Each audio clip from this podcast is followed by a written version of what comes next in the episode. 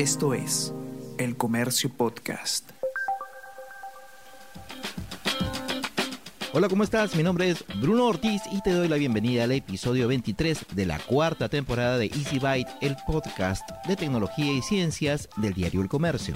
Esta semana conoceremos más sobre PagaP, una aplicación que ganó un reciente hackathon y que podría convertirse en una excelente herramienta para la inclusión financiera. Tenemos unas preguntas cortitas en salud conversando sobre cómo la telesalud se desarrolló a velocidades impensadas en nuestro país debido a la pandemia. Y finalmente en ciencias hablaremos sobre las recientes imágenes que fueron captadas por el telescopio espacial James Webb. ¿Recibiste la foto llena de lucecitas y no sabes qué son? Pues tenla a la mano porque aquí te vamos a ayudar a identificar cuáles son estrellas, cuáles son galaxias, etcétera, etcétera. Así que como siempre, ajustate bien los audífonos y acomoda bien los parlantes que Easy Byte comienza ahora. Easy Byte. Podcast de tecnología del diario El Comercio. Noticias, lanzamientos y últimos avances en el mundo tecnológico con Bruno Ortiz. Bienvenidos a un nuevo bloque de tecnología aquí en Easy Byte. Vamos a conversar esta vez sobre una aplicación bastante interesante que ha sido creada por, unos estudiantes. Ocupó este proyecto el primer lugar en una reciente hackathon. Vamos a conocer más en detalle a continuación. Se trata, como les decía, de una aplicación que lo que busca es promover la inclusión financiera de adultos mayores y de personas vulnerables. Tiene el nombre de PagaP y ha sido desarrollada por Alex Loaiza y Wilfredo Osorio. Ambos son estudiantes de la carrera de diseño y desarrollo de software de Certus. Bienvenidos a, a, esta charla, gracias por aceptar la invitación. Gracias por la invitación, de hecho, es un placer estar acá. Bueno, no sé quién quisiera empezar, Wilfredo o Alex, eh, nos pueda contar primero eh, cómo se les ocurre la, la idea de, de, esta aplicación de Paga P y cuál es principalmente su funcionamiento. Eh, la idea es, se nos presentó porque, bueno, hemos observado dentro de, de, del evento que teníamos, habíamos, además habíamos observado, de hecho antes, como grupo que había cierta necesidad, y hay de hecho este, acá en, Perú, en nuestro país, cierta necesidad sobre la inclusión financiera. Entonces, la finalidad eh, de nuestra aplicación fue crear eso, o sea, eh, perfilado o enfocado a esas personas que tal vez desconozcan porque sencillamente eh, no se les comunicó o porque tienen miedo, porque no sé, lo han estafado, X cosas. Entonces nuestra aplicación va enfocada a esas personas que tienen ciertas discapacidades, este, eh, ya sea este, visual o, o, o, tal vez sea este,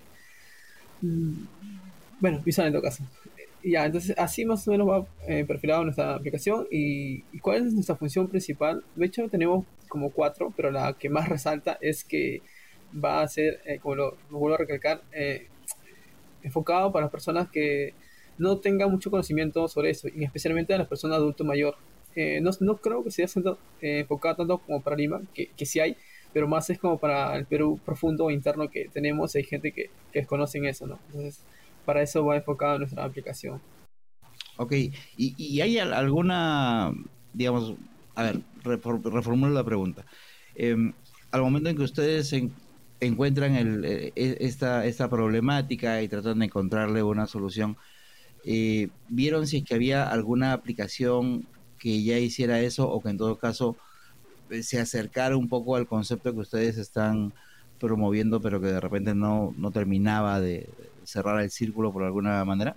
Hemos estado observando, de hecho viendo un poco, uh, pero dependiendo, hemos visto que algunas aplicaciones sí cubren pero no cubren a la persona adulta. No es que porque no les importa, sencillamente porque de repente este, creen que no pueden abarcar a esa, esa gente o esas personas que necesitan.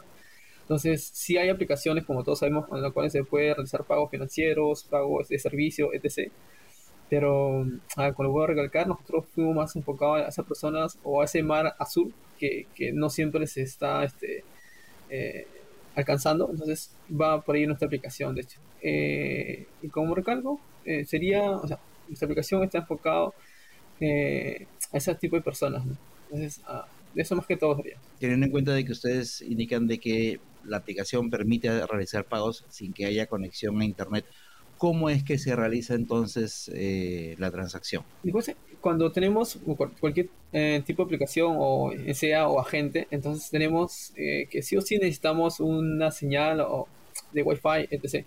Entonces, en este sentido, cuando uno, una persona, ya sea joven o adulto mayor en ese sentido, esté realizando su servicio o pago o, su servicio este, bancario, su operación, eh, está realizando, ponle que en este caso va a pagar 30 nuevos soles. Entonces, eh, solo lo, va a escribir o, o, hacer la transferencia y cuando esté justo ya por pagar o simplemente por enviar, este, como que ya para acabar esa operación, no sé, justo hay un apagón, se le fue Wi-Fi, este, se fue la luz, etc. Entonces, nuestra aplicación eh, va a estar como que seguro a eso, porque como lo acabas de comentar, va a ser offline, es decir, que así se caiga este, el internet, así se caiga este, la luz, etc., la operación sí o sí va a ser enviado.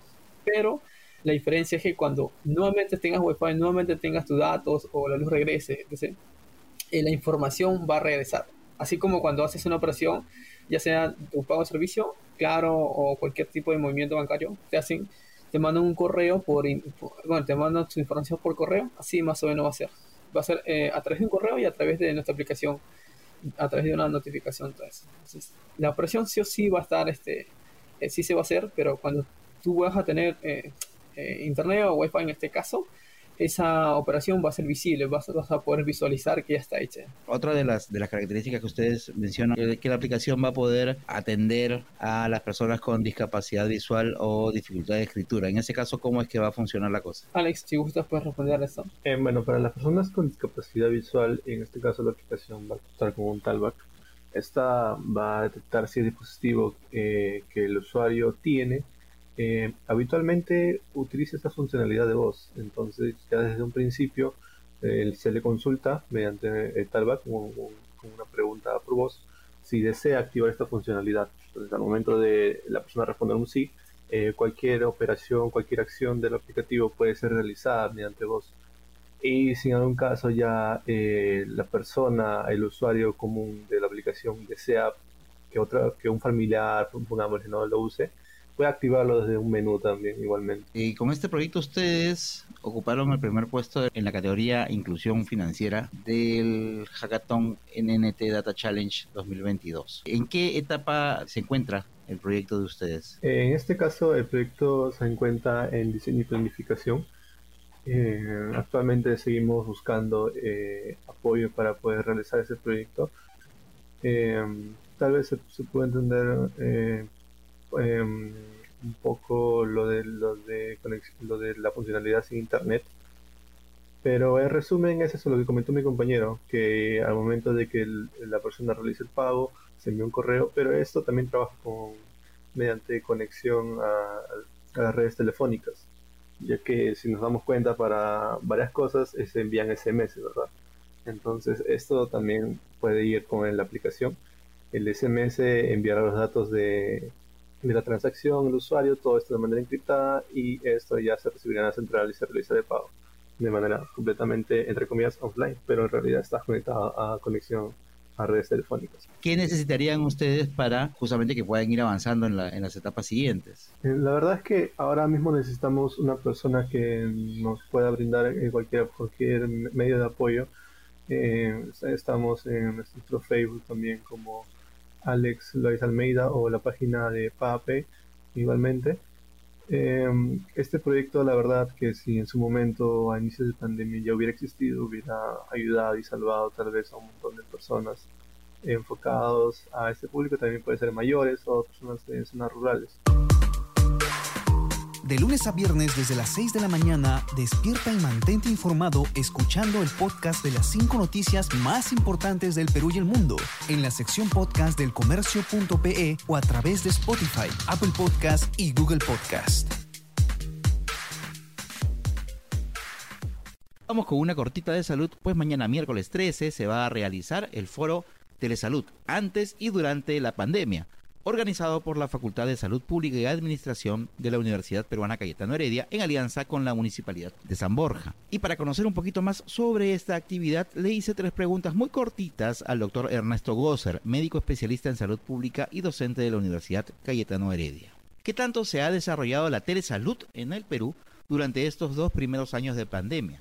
La normatividad se fue desarrollando progresivamente, pero no fue hasta que empezó la pandemia que las circunstancias llevaron a un desarrollo y adopción aceleradas de diferente tipo de atención que usaban tecnologías digitales para dar atención de manera remota. Durante la pandemia, el MINSA pasó de realizar unos cuantos miles de atenciones por año a casi 20 millones en dos años.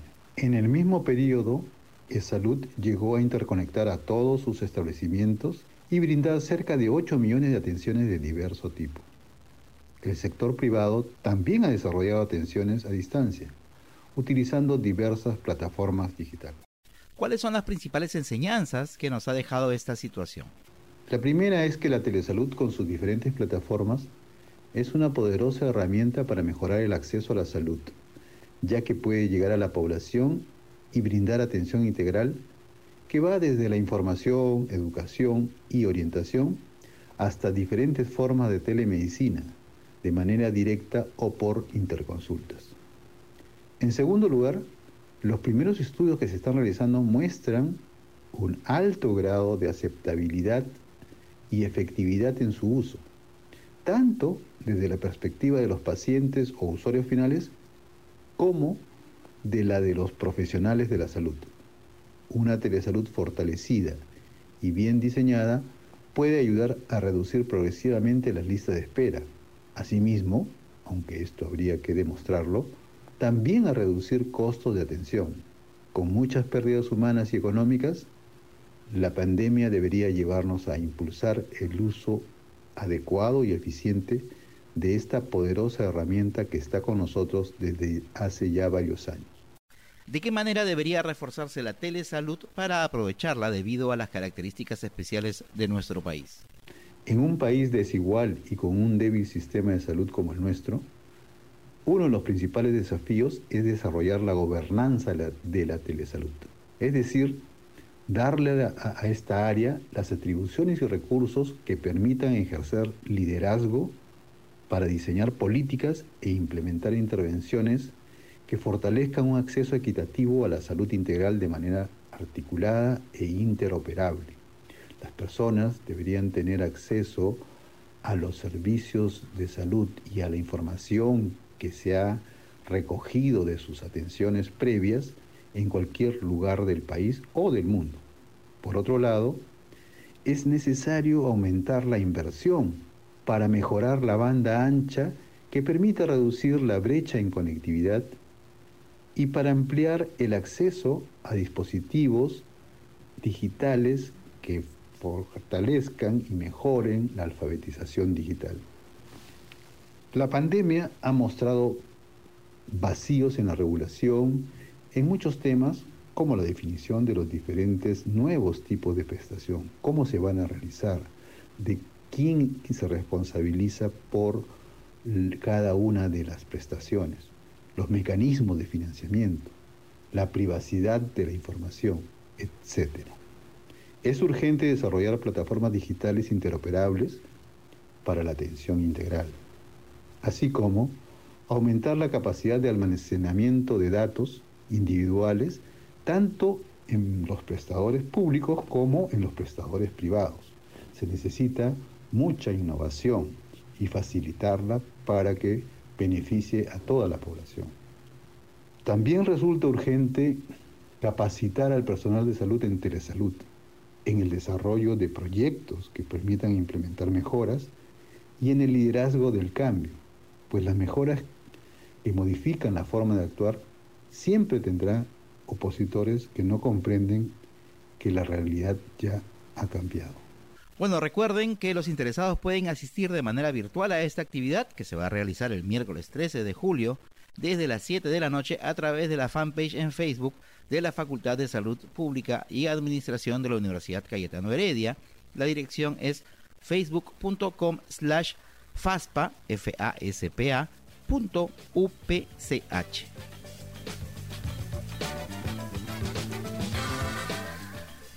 Y en nuestra sección ciencias era inevitable tocar el tema científico de la semana. Como ya probablemente todos sepamos, se conocieron las primeras imágenes captadas por el telescopio espacial James Webb. Seguramente has visto la foto con un montón de lucecitas por todos lados, pero es probable que no sepas qué significa cada una de ellas, ni por qué realmente es importante que se haya logrado una imagen de ese tipo.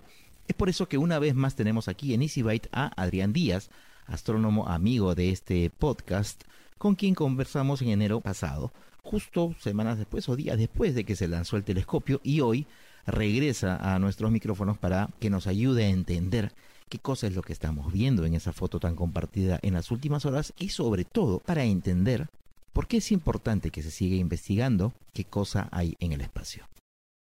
Primero, el lunes se hizo esperar, parecía que, era un evento que, lo había organizado el, gobierno peruano.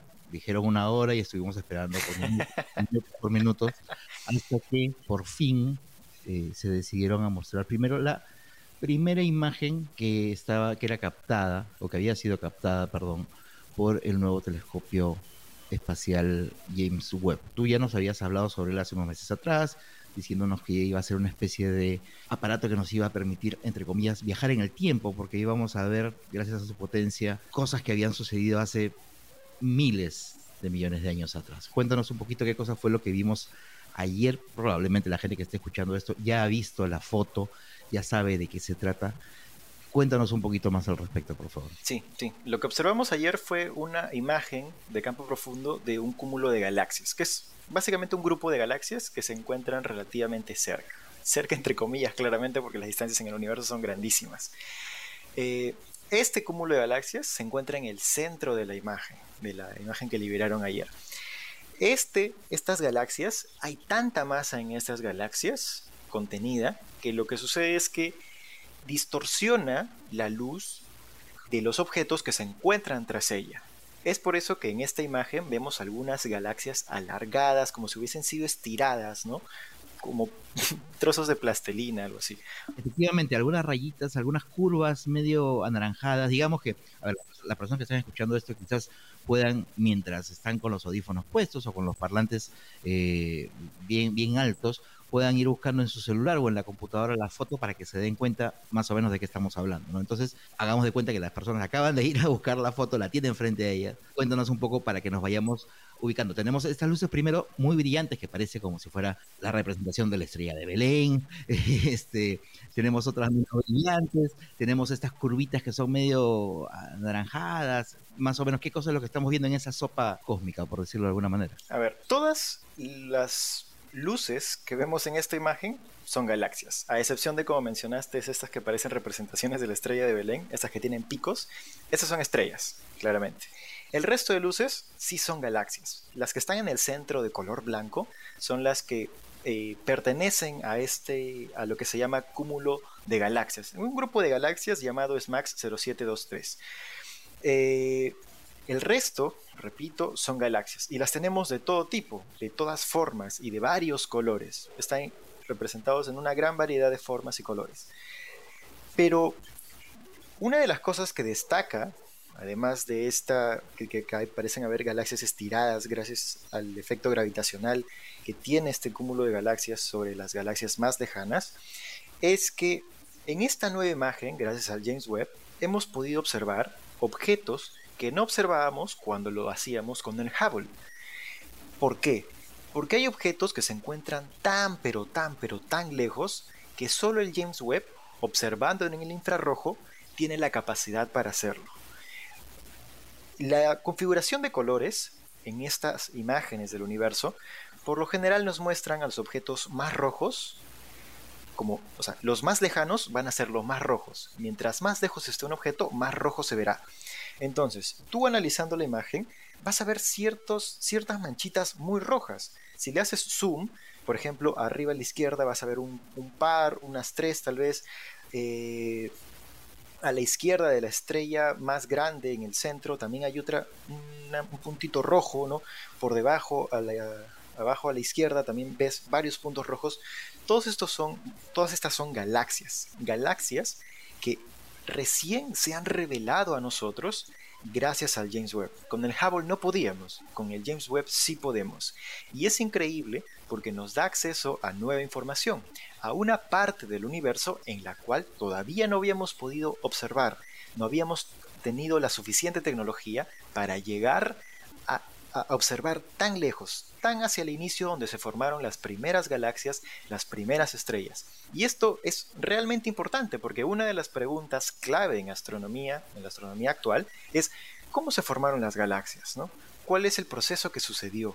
¿Cómo, cómo son las galaxias recién nacidas? El James Webb nos ayudará a responder esas preguntas, nos ayudará a, obtener información para que finalmente los científicos, trabajando con los datos que nos deje el James Webb, podamos responder esas preguntas. Ahora, esto es, eso es bastante, bastante interesante porque la fotografía, la imagen que, se, liberó el lunes, no es una imagen que nunca antes haya visto, sino que como tú has dicho, es una que ya eh, el, el Hubble había capturado. Es más, es una zona en la que, digamos, ya se tenía la información, pero lo que ha hecho el web es, gracias a sus, eh, a sus nuevos instrumentos, a sus instrumentos tan modernos y, de tanta potencia, poder empezar a fijarnos, digamos, en detalles que con el Hubble no se podía. Algo así, corrígenme si es que me estoy exagerando, algo así como si pasáramos de eh, definición estándar a Full HD. Sí, pero el asunto, claro, no es solo en la definición, porque claro, la nitidez de las imágenes, por eso es que cuando la NASA publicó esta imagen, la presenta como la imagen más profunda y más nítida del universo, ¿no? Hasta la fecha. Nítida, ¿por qué? Porque el James Webb tiene un espejo grandísimo, pues como de 6 metros. El Hubble solo de 2.5 metros. Entonces, claramente al incrementar el tamaño del espejo, obtienes más nitidez. Pero ¿por qué profunda? ahí entra el poder infrarrojo, ¿no? Lo que sucede es que conforme el universo se expande, existe algo que se conoce como corrimiento al rojo, que quiere decir que la luz de los objetos se va haciendo más roja. Mientras más lejos esté, más roja su luz se hará cuando llegue a nosotros. Pero hay objetos que están tan, pero tan, pero tan lejos, que su luz dejó de ser tan roja para pasarse al otro lado a ser infrarroja. Es luz que nosotros, como seres humanos, con ojos normales, no podemos observar. Lo que hace el James Webb es que sí puede observar esta luz, sí puede saber qué hay ahí.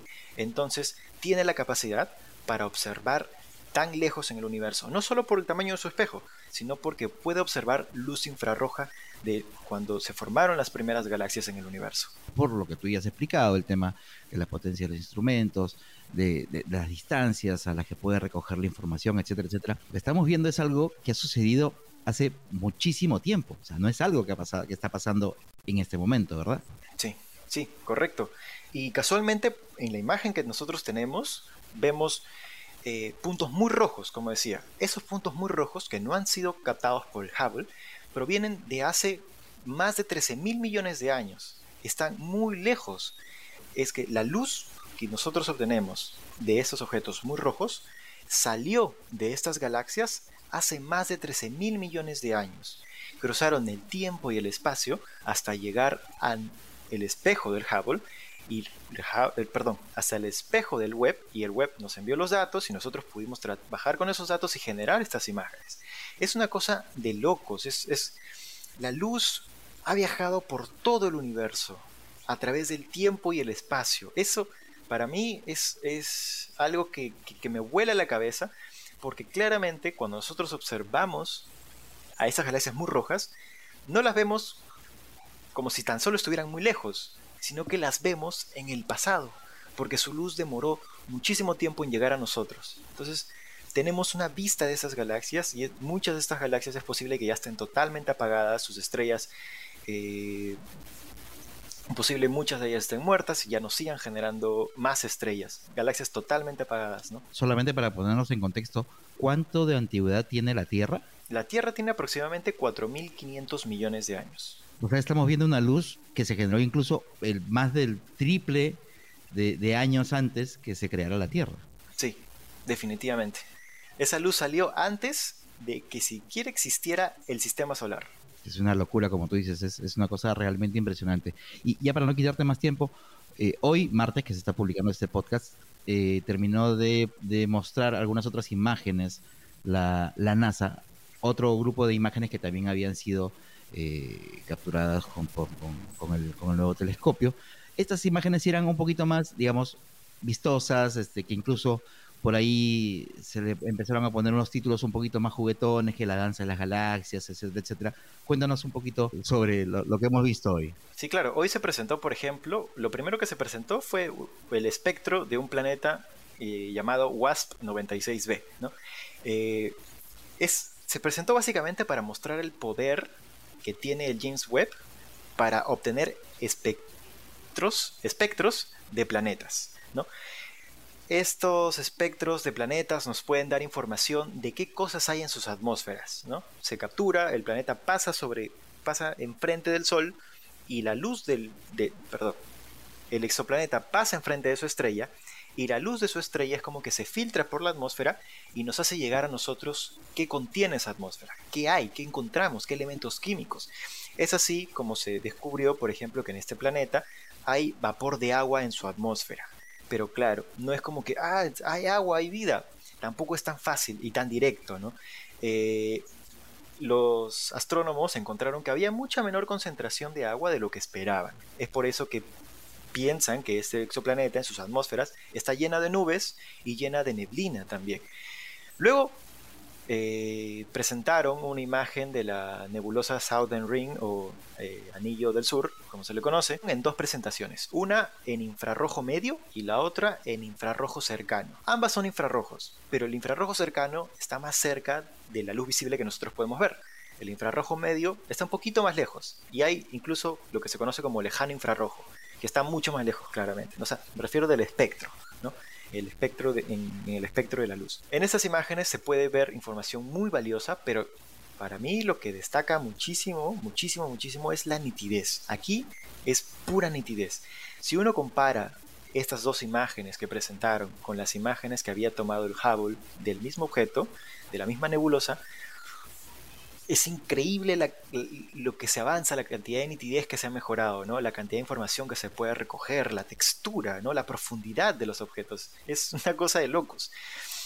Eh, y además, pues también eh, se descubrió que en el centro de esta nebulosa, que es una nebulosa planetaria, en el centro, esta nebulosa se genera porque la estrella está muriendo y está que arroja gases al espacio. Entonces estos gases generan esto. Se descubrió que en el centro no es solo una estrella, sino que en realidad hay dos. Es una estrella binaria. Y eso se descubrió gracias a la nitidez que tiene el web. Luego se presentó este, el quinteto de Stefan, que es como decías, esta danza de las cinco galaxias. Eh, en el quinteto de Stefan, sí, se observan cinco galaxias. Hay como cuatro galaxias en filita y a la izquierda hay una galaxia más, ¿no? Esa galaxia, si uno la mira muy bien, va a notar que parece estar mucho más nítida que las demás.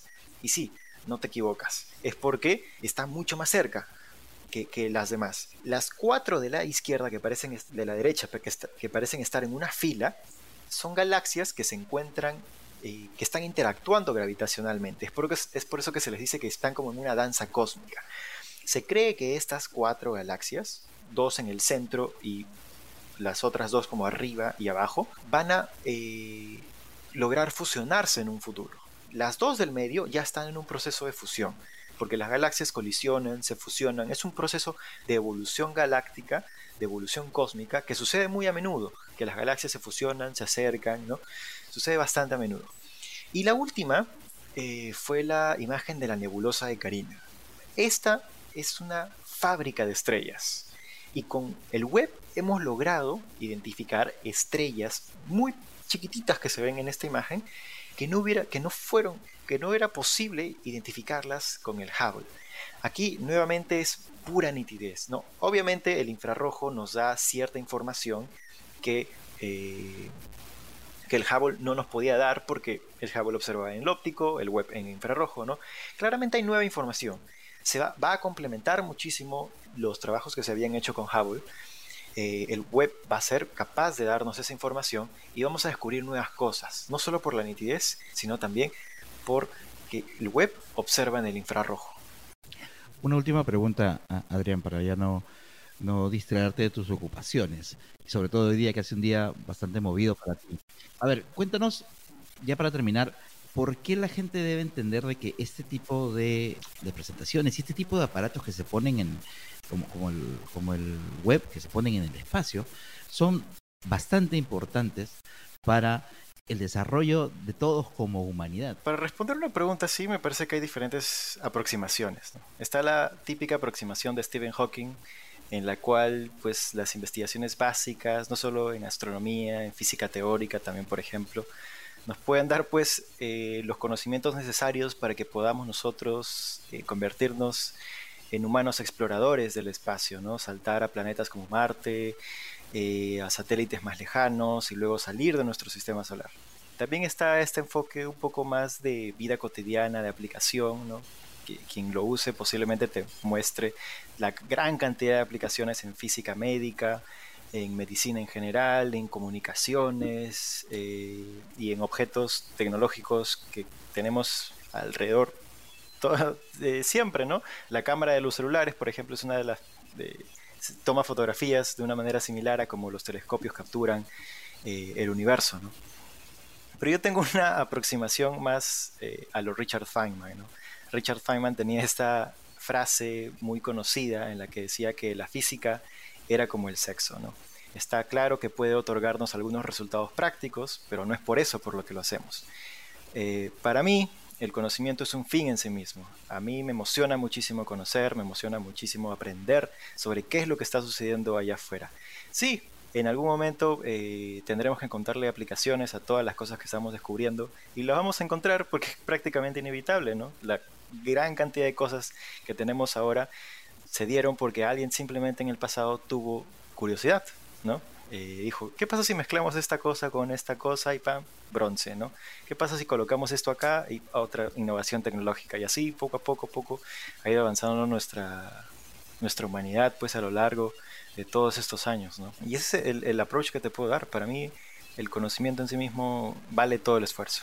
Bueno, sabemos que tú estás a punto ya de, de, irte a iniciar tu, tu, doctorado, pero supongo que en lo que te pueda dar el tiempo vas a seguir haciendo un poco de la divulgación que ya vienes haciendo a través de tus redes sociales, así que por favor, de todas maneras, comparte con nosotros cuáles cuáles son los lugares en donde la gente que esté interesada en eh, no solamente en los temas de, astronomía, sino de ciencia en, general, pueda, eh, pueda seguirte para, para que estén bien informados. Definitivamente voy a seguir eh, divulgando, sospecho yo, toda mi vida, así que pueden encontrarme en arroba adrianciencia en todas las redes sociales, excepto en Facebook, en Facebook no estoy, pero en todas las redes sociales pueden encontrar como arroba adrianciencia, TikTok, Instagram, Twitter, eh, subo videos explicando algunas cosas, ¿no?